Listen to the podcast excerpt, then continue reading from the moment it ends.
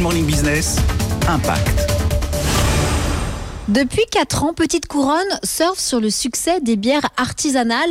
Il existe près de 2000 brasseries en France et cela représentait entre 7 et 8% du marché en 2020. Nous sommes dans leur brasserie à Gennevilliers, près de Paris, avec l'un des cofondateurs, Benjamin Gaufre. Alors comment faites-vous pour confectionner, fabriquer des bières zéro déchet? Alors, pour fabriquer notre gamme de 8 bières, on utilise donc l'eau de Gennevilliers et l'orge qui provient de la malterie à Nogent.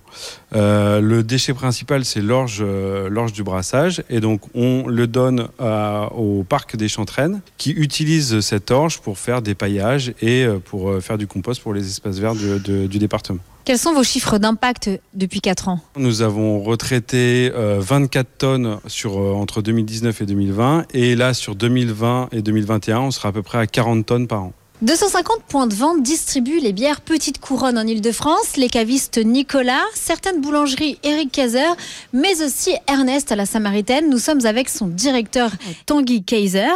Vous vendez la bière Petite Couronne depuis votre ouverture en juin dernier et de manière exclusive. Pourquoi? En fait, euh, je tombais amoureux du projet Locavor, de la manière dont étaient brassés et étaient sourcés ses produits. Donc on a essayé de commencer avec lui et tous nos clients ont tout de suite adoré, donc on est resté avec lui. En termes de prix, ça se joue vraiment à quelques centimes, que ce soit pour nous en tant que vendeurs et pour le consommateur où on augmente de quelques centimes, mais tout le monde est content.